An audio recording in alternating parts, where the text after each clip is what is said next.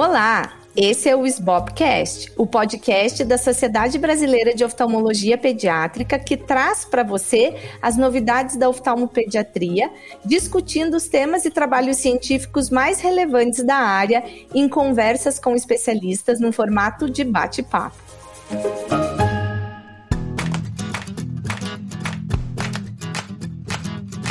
Eu sou a Luísa Hopker, atual presidente da SBOP, e hoje eu vou conversar com a doutora Ana Carolina Vieira sobre o tratamento da alergia ocular. Bem-vinda, Ana! Obrigada, Luísa. Muito feliz de estar aqui com você. É um enorme prazer. Obrigada pelo convite, fiquei muito honrada. Imagina, a gente que agradece.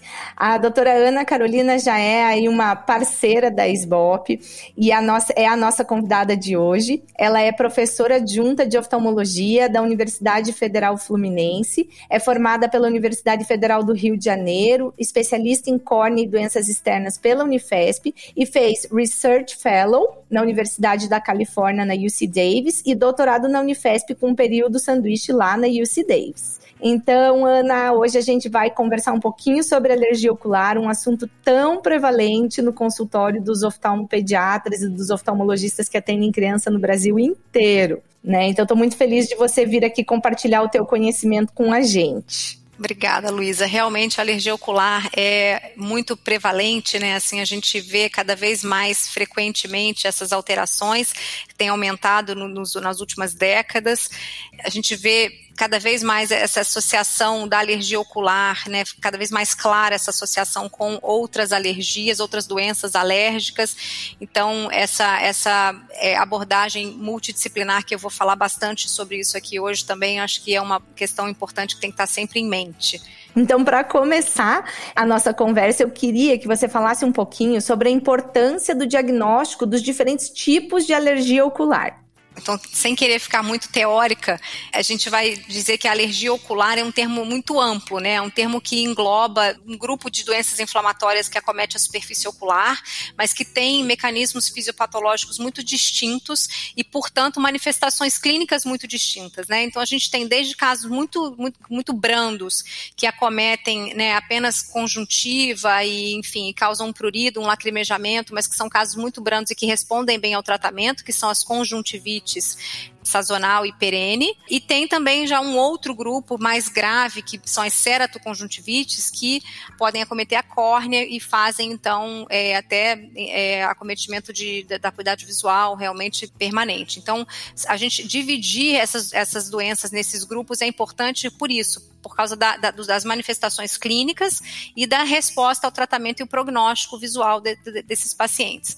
Então, a gente divide né, nesses dois primeiros grupos, as conjuntivites alérgicas sazonal e é, perene, elas são as formas mais comuns de alergia ocular, é, elas são IgE mediadas, né, então em reação de hipersensibilidade do tipo 1, e nesses casos os pacientes eles têm prurido ocular, lacrimejamento, fazem quemose, às vezes uma quemose até bastante importante, lacrimejamento, mas não não há envolvimento da córnea. Então, esses casos são casos simples que costumam responder bem ao tratamento. Já as ceratoconjuntivites, né, a vernal e a atópica, são casos mais graves e que, como o nome já diz, as ceratoconjuntivites, elas podem ter acometimento corneano. No Brasil, a, a, a forma vernal é, é mais prevalente, a atópica é geralmente uma doença de países mais frios, talvez no sul, né, a gente tenha a forma atópica é um pouco mais prevalente do que aqui no, no, no sudeste. É, essas, essa, esse grupo das ceratoconjuntivites, elas são então mediadas, é um misto, né, de uma reação do tipo 1 e uma reação uma de hipersensibilidade do tipo 4, que é a reação tardia. E, como eu falei, então tem esse acometimento da córnea e do limbo, e aí sim, nesses casos, envolve então, você vai precisar do tratamento com corticoide tópico e os imunomoduladores enfim, o tratamento já é um pouco mais complexo.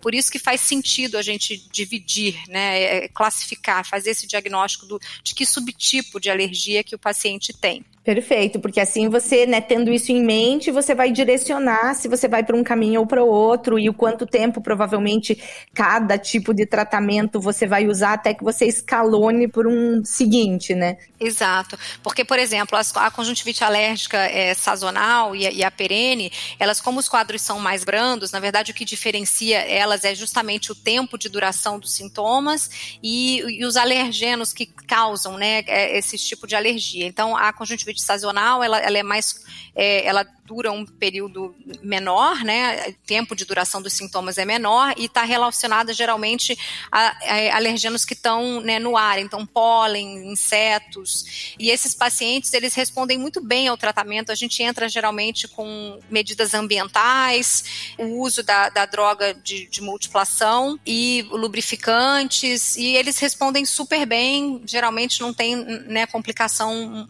é, nenhuma. É, e a perene é, como o nome diz, ela, né, ela dura é, um período mais prolongado, mas também com sintomas brandos, é aquele paciente que tem uma forma crônica de alergia, que está sempre com o olho coçando, sempre com o nariz coçando, fungando, e, mas ele também costuma responder bem ao tratamento e não tem essas complicações ao acometimento corneano, a gente não vê esse tipo de acometimento. E quando você prescreve, por exemplo, já entrando mais né, no tratamento para essas formas, e quando que você decide eventualmente né, mudar de tratamento, principalmente em relação aos antagonistas seletivos de receptor H1 e estabilizador de mastócito. Então, assim, por quanto tempo você usa, você maneja isso conforme os sintomas, você já falou um pouquinho disso aí, né, nessa tua fala agora. É, se você puder dar uma destrinchada nisso pra gente. É, nesses casos mais brandos, eu entro sim com essas drogas de ação múltipla, né? Elas têm a gente tem essas drogas disponíveis hoje que são maravilhosas porque elas têm ação antihistamínica, têm ação de estabilização de membranas de bastócito e também ação anti-inflamatória e inibitória da ação e da degranulação dos eosinófilos, então né, previnem até a fase tardia mesmo de lesão tecidual, mas na verdade para essas formas mais brandas, elas são importantes porque elas têm essa ação histamínica que tem uma ação rápida que vão agir naquela fase aguda né, da, da alergia, e eu entro sempre com essas drogas em todas as formas. O tempo de uso é que vai, né, que vai mudar. Na sazonal, eu uso durante o tempo de duração dos sintomas. Então, o paciente começou com a crise, a gente entra com a droga de ação múltipla, associada, obviamente, às medidas ambientais, que é a primeira coisa que a gente orienta sempre. O uso do lubrificante é muito importante também. A gente acha que não, mas o lubrificante sem conservante, geralmente eu dou preferência, ele faz uma diluição, né, tanto do um washout daquele alergeno na superfície ocular, ele faz uma diluição de mediador inflamatório, então ele tem um papel importante também no tratamento. E aí você entra com a droga de ação múltipla, que hoje em dia elas têm uma posologia muito tranquila, muito boa, de, de, de que é bem tolerada, então a aderência ao tratamento não costuma ser um problema. A gente usa as drogas hoje em dia uma, no máximo, algumas delas, né, duas vezes ao dia, mas geralmente uma vez ao dia. E aí, na perene, o que, que eu costumo fazer? Eu costumo tentar colher uma história, é, uma anamnese bem feita, até orientar os pais, os responsáveis, porque às vezes eles não observaram isso, mas tentar saber em que período do ano que o paciente tem piora dos sintomas. Se a gente consegue meio que mapear quando é que isso acontece, por exemplo, tem pacientes que pioram no inverno, quando começam a tirar aquele monte de casaco que está guardado no armário, né, o ano inteiro, ou um cobertor que ficou mais frio, tira aquele cobertor do armário e aí começa aquela crise toda. Aí eu costumo já falar, olha, tira quando for começar a esfriar, tira, lava antes de usar, já começa a usar então o, o, a droga de ação múltipla naquele período que ele já sabe dos, dos meses mais frios, que ele já sabe que vai piorar e assim por diante.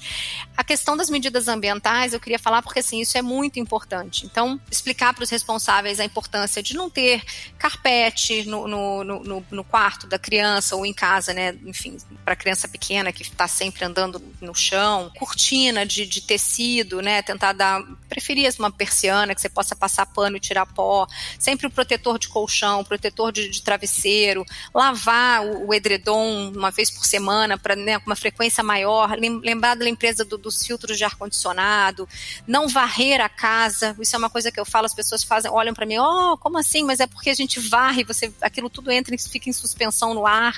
Então, pano úmido ou aspirador de pó, nesses casos, são mil vezes melhores. Animais domésticos, então sempre perguntar, porque é comum, às vezes, o gato ou o cachorro dormir na cama da criança, a criança ficar lá beijando, né, abraçando aquele cachorro o dia inteiro, e isso, se ele for alérgico àquilo, né, não, não tem como, a gente precisa realmente afastar é, esse alergeno da, da vida da criança para que ele consiga melhorar, né, controlar bem a alergia. Isso, Ana. E você sabe que até uma, uma coisa curiosa, que eu sempre fui uma criança super alérgica, eu não tinha conjuntivite alérgica, mas eu tinha e tenho rinite. E eu lembro que eu escutei de uma alergologista assim, você vai melhorar a partir do momento que o seu quarto parecer uma cozinha. Ou seja, sem nada, sem bicho de pelúcia, sem tapete, sem cortina.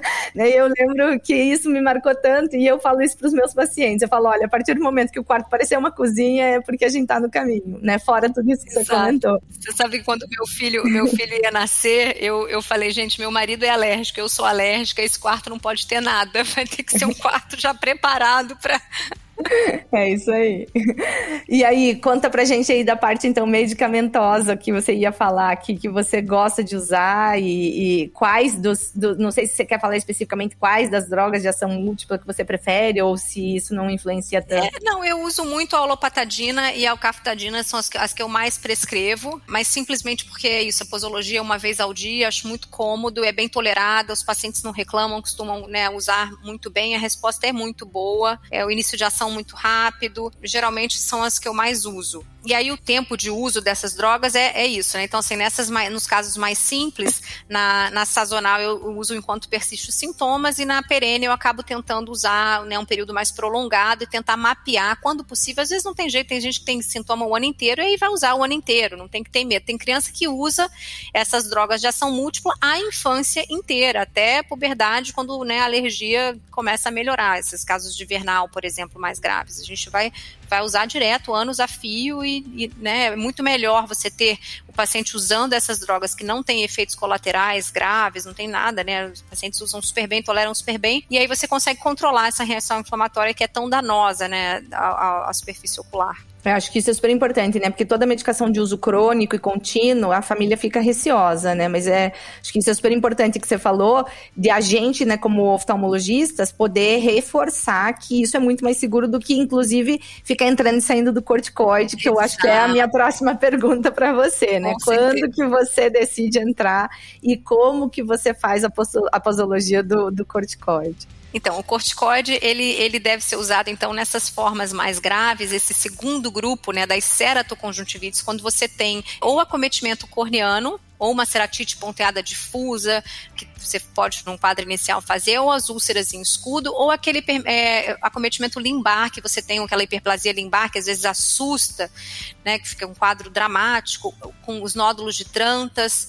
Então, nesses casos, quando a gente tem esse acometimento de limbo ou acometimento corneano, aí sim está indicado, então, o uso do, do corticoide. Pacientes que têm também aquelas papilas gigantes, que a gente sabe que, é, que o, a, o, trauma da papila gigante associada essa ação do, do eosinófilo é que faz esse dano tecidual, né, essa, essa lesão corneana nesses pacientes mais graves. Então, o paciente que tem também uma papila gigante e que fazem aquela ceratite recidivo que toda hora a gente entra com corticoide, melhora, volta, melhora, volta. E nesses casos a gente acaba indicando, além do corticoide tópico, eu faço às vezes essa injeção supratarsal de triancinolona para tentar controlar essa, né, diminuir essas, essas papilas gigantes e controlar melhor essa reação inflamatória. Em relação a, a de papila, Luísa, eu não não faço mais, assim, a última vez que eu fiz já tem alguns anos e foi um caso assim dramático, porque o paciente fez uma reação inflamatória grande no pós-operatório porque fez uma reação alérgica, assim, piorou muito da rinite, e aí as papilas voltaram todas assim em três dias. Nossa. Então, é, eu e mesmo fazendo, eu tinha feito com, com membrana amniótica e mesmo assim recidivou. Então eu acabo não fazendo, assim, eu parei de fazer, eu não tenho feito mais, eu tenho preferido fazer injeção supratarsal de triancinolona nesses casos. O corticoide tópico, então, realmente é isso, assim, quando tem acometimento de córnea ou de limbo, aí eu entro, eu gosto de usar ou a flormetolona, 0,1%, ou acetato de prednisolona 1%, e aí depende da reação inflamatória. Se for um paciente muito grave, uma úlcera em escudo, por exemplo, eu vou entrar com o acetato de prednisolona 1%, altas doses, a gente é melhor você entrar com uma dose alta e resolver aquele problema e depois já tirar logo o corticoide do que você ficar com uma dose ali mais ou menos que não vai resolver e vai ficar esticando esse prazo do uso do corticoide. A gente sabe que essas crianças precisam de corticoide às vezes com uma certa frequência frequência. Então, o ideal é que você faça um pulso mais curtinho do que ficar prolongando esse uso de corticoide, porque a gente sabe dos efeitos colaterais do uso né, do corticoide a longo prazo. Então, assim, por exemplo, se você tivesse uma criança sem você chegar com, com um caso tão grave quanto uma úlcera em escudo, vamos pensar numa coisa um pouquinho mais branda, mas não tão branda, é né? Assim, limbar, você, né? É, é, isso, com, ou com nódulos, ou com uma né, ceratopatia puntata, que está usando né, uma droga de ação múltipla e não está sendo suficiente. Aí a flometolona, talvez, é, funciona bem também, mas eu faço do mesmo jeito, eu entro com uma dose mais alta e vou diminuindo. Aí poderia, talvez, sei lá, mais quatro vezes ao dia já daria conta, se não fosse uma reação inflamatória uhum. tão grave. E aí você também vai tirando a cada três, cinco dias, você vai diminuindo uma gota. Tá, ótimo. Mas você também entra com a prednisolona em casos assim, ou você prefere a fluormetolona? Eu, eu entro com acetato de prednisolona mais quando tem lesão de córnea mesmo grave e acaba usando a fluometolona quando tem nódulos de trantas. E a resposta é muito boa. Acaba respondendo bem e rápido, o olho rapidamente fica branquinho e, e, e as, essas alterações limbares desaparecem. Ah, legal, eu gostei, gostei. E aí me diga, você tira em duas ou três semanas e aí você espera para ver se essa criança aguenta, digamos assim, ficar sem corticoide. Isso. E aí é isso. Aí a criança ficou sem corticóide, ótimo. Agora voltou a precisar do corticóide de novo, aí cada vez mais rápido eu já entro com o tacrolimus. Eu acabo segunda, terceira vez que precisou do corticoide, eu já quando entro com corticoide dessa segunda ou terceira vez, eu acabo já entrando com tacrolimus. E aí deixo, né, os primeiros dias com corticoide, explico para os responsáveis e para a própria criança que o olho pode ficar vermelho nos primeiros dias, que vai arder um pouquinho na hora que pinga, porque senão eles acabam ligando, né, achando que aconteceu alguma coisa, está fazendo reação alérgica ao, ao, tratamento, ou acabam suspendendo por conta própria. Então eu já oriento antes que isso pode acontecer nos primeiros dias, mas normalmente acaba sendo bem tolerado o tacrolimus, não costumo ter problema com a tolerância tacrolimus. Eu vou, vou falar para você um pouquinho mais como é que eu faço, geralmente eu ando manipular. E aí quando você suspende o corticóide, o paciente fica com com o tacrolimus, uso crônico direto, duas vezes ao dia. E, enfim, aí eu uso no mínimo uns seis meses, um ano, mas tem pacientes usando aí anos a fio também. Vai embora, né, todo o tempo que precisa desse controle da reação inflamatória da superfície ocular. Legal. E, e, me fala, então, um pouquinho agora entrando no tacrolimus, porque eu acho o tacrolimus maravilhoso, assim. Uma vez eu escutei alguém dizendo revolucionou o tratamento da alergia e é, eu acho que é isso, né? E aí, é, me fala um pouquinho, assim, concentração, é, né? Você já falou duas vezes ao dia que você manda manipular, porque a gente também tem a opção do creme dermatológico.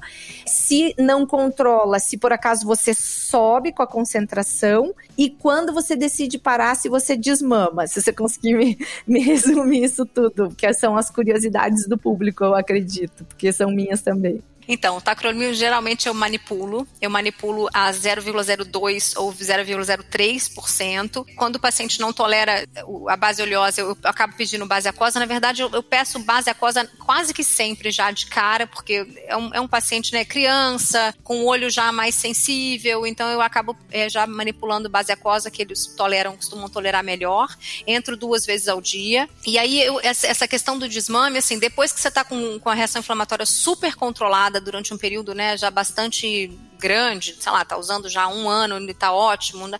você pode sim diminuir para uma vez ao dia é, e deixar uma vez ao dia. Mas eu, eu geralmente uso duas vezes ao dia mesmo, é, é, é o que eu né, mais frequentemente utilizo. A pomada eu já usei, até quando né, o paciente já não tem facilidade de pedir a, a, droga manipulada, a gente tem que acaba, eu estou aqui no Rio, no Rio a gente não, não tem uma farmácia de manipulação, até peço, mas não gosto porque, enfim, está escrito uso dermatológico, né, o pai pode achar estranho botar uma pomada de pele no, no, no olho, então eu acabo pedindo mesmo realmente manipulando o colírio, eu acho que os pacientes também toleram melhor. E quanto tempo você vê normalmente que demora para começar a agir? Porque às vezes você tem que fazer uma manutençãozinha de corticoide, né? Se a criança tá muito ruim. É, o tacrolimus ele não tem esse tempo tão prolongado quanto a ciclosporina, né? A ciclosporina realmente demora mais tempo para começar, nos três meses tal. O tacrolimus, é, na literatura, eles né, falam em torno de um mês de início de ação. Mas eu não acho que demore tanto não, sabe, Luiz? Eu acho que assim, a gente, eu entro, é, o corticoide quando, quando eu entro só com tacrolimus, por exemplo, eu entrei com corticoide, tratei lá a crise aguda, tirei e resolvi depois entrar com tacrolimus, às vezes eu entro até já direto com tacrolimus e deixo o corticoide, a fluometolona normalmente, só nos primeiros dias para o paciente não reclamar dessa vermelhidão, da ardência, que eu acho que dá uma ajuda nesse, nesse início do uso do medicamento. Mas nem sempre eu entro, sabe? Quando, quando o paciente é um paciente que eu tenho uma boa relação com os pais e a criança é uma criança tranquila, eu explico e lubrifico um pouco mais nesses primeiros dias e, e vai, porque também não, não costumo ter tanta intolerância, não. Legal. E me conta um pouquinho da ciclosporina, porque por um tempo foi uma medicação muito usada, né? Mas me conta o papel atual e, e o que, que você acha que é o papel dela no tratamento da alergia hoje. É, a ciclosporina eu tenho usado muito pouco. Na verdade, eu não tenho usado quase nunca. Ela, a ciclosporina que a gente tem disponível hoje, né, comercialmente, que é o Restasis, ele é a ciclosporina 0,05%, é uma dosagem muito baixa, e ele está descrito em bula para uso de olho seco, né, para ceratoconjuntivite seca, e a gente duas vezes ao dia, e a gente pode usar para alergia até umas quatro vezes ao dia para tentar controlar essa reação inflamatória. Mas o tacrolimus é muito mais potente, ele é 100 vezes mais potente que a, que a ciclosporina.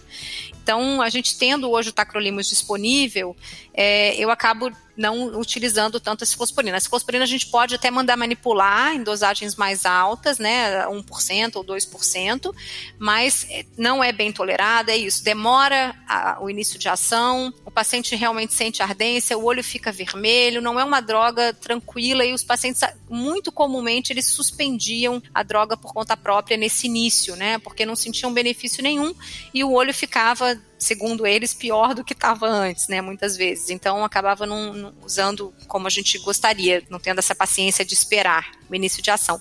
E o tacrolimus é muito mais potente. Aliás, você tinha me perguntado sobre o tacrolimus quando que eu aumento a, a concentração para 0,1%, né? Uhum. Eu aumento muito pouco. Eu tenho um paciente atualmente usando a 0,1%, porque a gente realmente tentou de tudo e não estava conseguindo controlar, inclusive com medicação sistêmica, e aí eu conversei com o alergista dele e a gente então decidiu aumentar essa, essa concentração e funcionou. Então, esse meu paciente está com 0,1%, mas eu tenho um paciente no momento em uso de 0,1%. Todos os outros estão usando essa dose mais baixa com a reação inflamatória controlada. Quando eu preciso, aliás, eu falei da alergista, essa é uma coisa que eu acho interessante, essa abordagem multidisciplinar é muito interessante porque mesmo nas formas mais brandas que você tem na, na sazonal, na perene, se você tem um paciente com associação com uma rinite alérgica e você não trata o, o, a rinite, o paciente não vai controlar o, a, a, conjuntivite, né? O olho não vai melhorar se você tem um nariz né, muito alérgico. Então, essa é tudo interligado, a gente tem que lembrar isso né? é uma mucosa única, né? É Sempre único, para os pacientes. Né?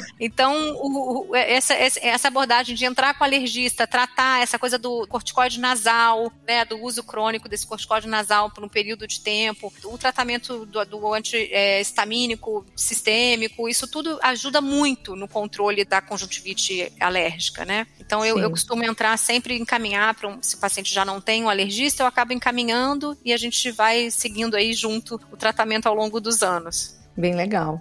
E, Carol, é, se você puder comentar um pouquinho sobre os guidelines da SBOP de conjuntivite alérgica, né? A gente publicou ano passado e, e aí eu queria ouvir um pouquinho de você, o que, que você achou, o que, que você comenta disso pra gente. Eu adorei os guidelines, achei fantásticos. Assim, primeiro que a primeira coisa que eu gostei muito foi que vocês uniram um grupo de oftalmologistas e pediatras. Eu acho isso muito bacana. Eu acho que essa, essa, essa abordagem, como eu falei, multidisciplinar, muito legal.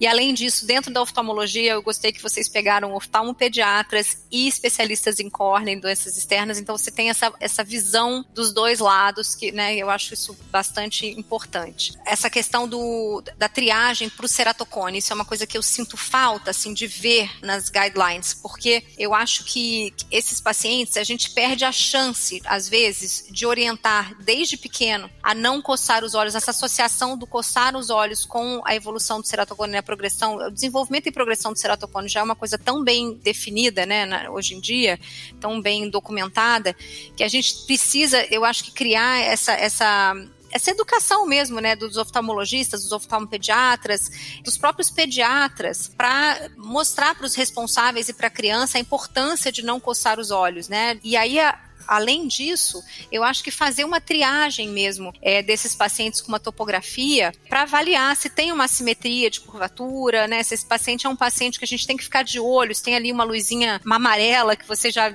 percebe logo desde o início e, acompanhar esse paciente ao longo dos anos, acho que isso é bastante importante, né? Deixa até só te interromper, desculpa, porque eu fiquei até curiosa para te perguntar. Por exemplo, numa criança que é alérgico e que tem um astigmatismo, como que você sugere, né? Como que é o teu protocolo próprio, assim, de, por exemplo, acompanhamento com topografia, com que frequência? É, se o paciente tem um astigmatismo e tem uma topografia é, alterada, eu vou acompanhar bem de perto, Luiz, assim, dependendo da idade, sabe?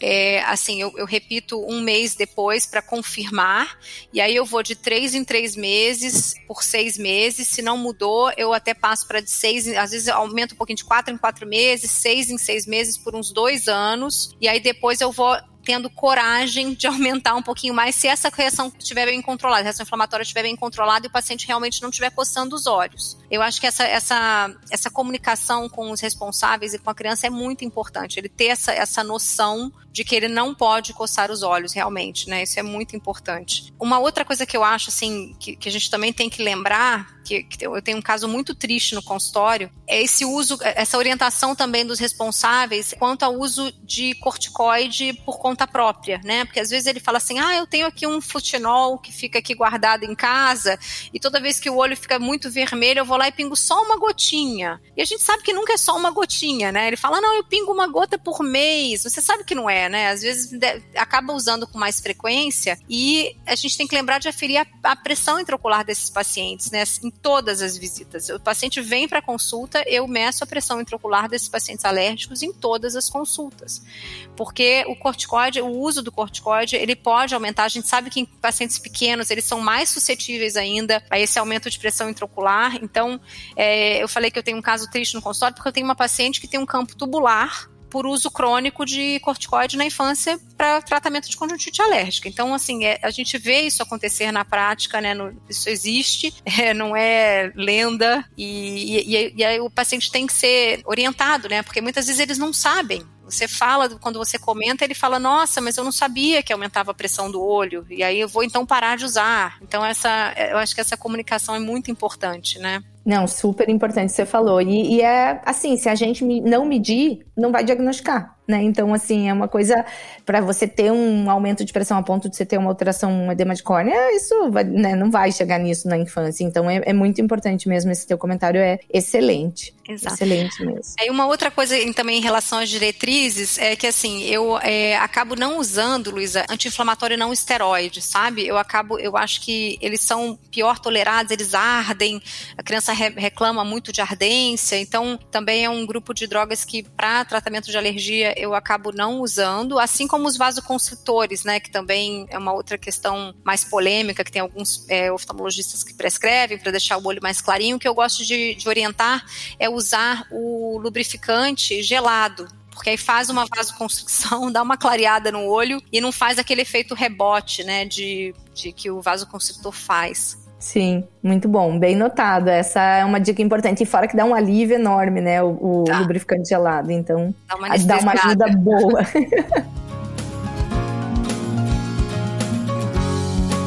E Carol, você quer deixar alguma mensagem final pra gente, pro, pros oftalmopediatras, pros oftalmologistas que estão ouvindo você aí, super especialista em doenças externas, dizer pra gente que tá aqui manejando as crianças, às vezes com um especialista como você do lado, às vezes sem? Não, eu acho que é, obrigada, obrigada por todos os, os, os elogios, eu fico muito feliz, ainda mais vindo de você, que é uma pessoa que eu super admiro.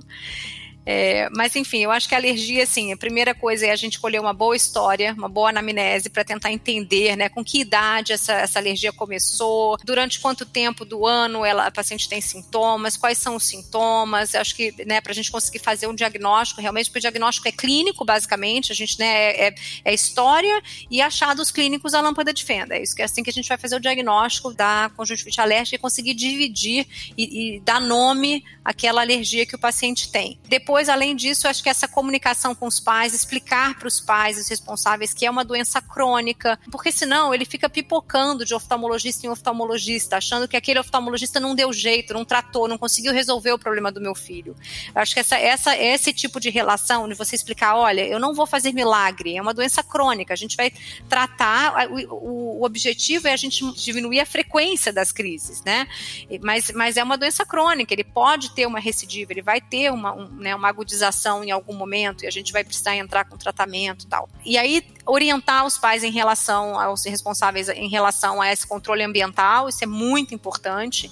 O uso do lubrificante gelado, compressa gelada, essa abordagem multidisciplinar eu acho assim, faz muita diferença, né, o tratamento das outras alergias, né, das outras doenças alérgicas. Acho que essa triagem do ceratocone é uma coisa que não pode esquecer, né, orientação em relação a isso, medir a pressão intraocular também é uma coisa que a gente não pode esquecer. E é isso, eu acho que, enfim, e, não ter medo do uso do corticoide, quando ele é indicado, a gente tem que usar, tem que usar em altas doses, sem medo, porque é isso que vai resolver, né, controlar essa, essa, esses casos mais graves. E os casos mais graves mesmo que não resolvem nem com tratamento sistêmico, aí a gente tem que pegar o telefone e ligar para o alergista e pedir socorro, porque eles vão entrar com imunoterapia, enfim, né, com outros tratamentos mais agressivos, vamos dizer assim, né, mas que vão ajudar a controlar essa reação inflamatória e diminuir esse dano tecidual. Legal, Carol, obrigada, viu? Foi uma aula, foi maravilhoso. Ah, obrigada, eu que agradeço. Muito obrigada mesmo, assim, foi sensacional.